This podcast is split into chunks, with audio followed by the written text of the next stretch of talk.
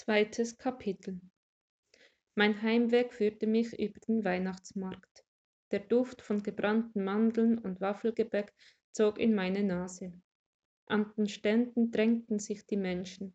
Sie wärmten ihre Hände an Glühweinbechern, schlürften ihn genussvoll und versuchten so, der Kälte ein wenig zu entkommen.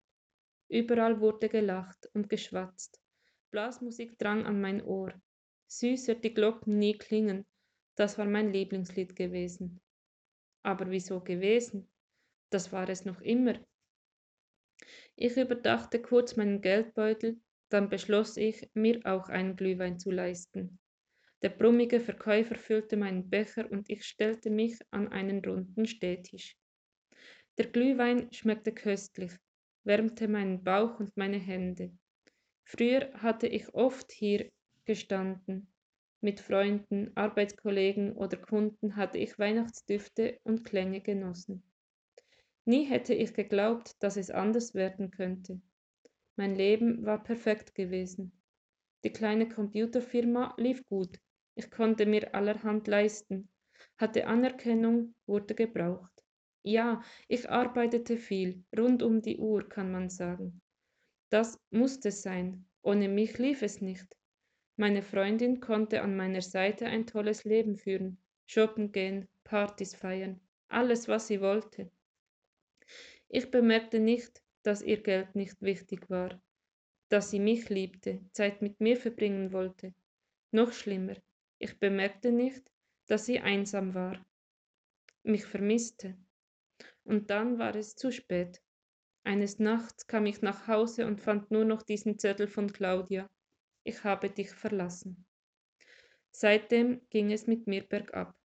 Erst langsam, kaum spürbar, dann immer schneller. Ich musste Insolvenz anmelden, Hartz IV beantragen. Freunde? Hatte ich plötzlich keine mehr. Anders als bei Claudia ging es ihnen nur ums Geld, um mein Geld. Zu Anfang kam noch hin und wieder ein Anruf, aber auch das hörte bald auf. Ich habe versucht, meine Freundin zu finden, noch einmal mit ihr zu reden. Sie hatte mich gründlich verlassen. Ich weiß bis heute nicht, wo sie ist. Die teuren Kleider ließ sie im Schrank. Die hat der Gerichtsvollzieher mitgenommen. O du Fröhliche, klang es aus den Lautsprechern. Ja, von wegen. O du Traurige, müsste es heißen. Ich hatte wie auf einer Luxusjacht gelebt und war ohne Vorwarnung ins Meer gestoßen worden. Nach dem letzten Schluck Glühwein setzte ich mein Heimweg fort. Hier und dort erspähte ich ein bekanntes Gesicht. Rasch schauten sie weg. Mein Gesicht wollte niemand mehr sehen. In der Mitte der Stadt stand die alte Marktkirche, deren einst prachtvoller Vorhof nun an zwei Wochentagen zum Marktplatz wurde. Die weit ausladenden Treppenstufen luden ein, hereinzukommen. Ich benutze sie als Abkürzung auf meinem Heimweg. Die schweren hölzernen Türen waren verschlossen. Rechts neben der Tür, in die Ecke gedrängt, saß ein Obdachloser. Ich blieb stehen, betrachtete den Mann, der dort mit geschlossenen Augen saß, den Kopf an die Wand gelehnt. Ein zerfranster Schal war um seinen Hals gebunden.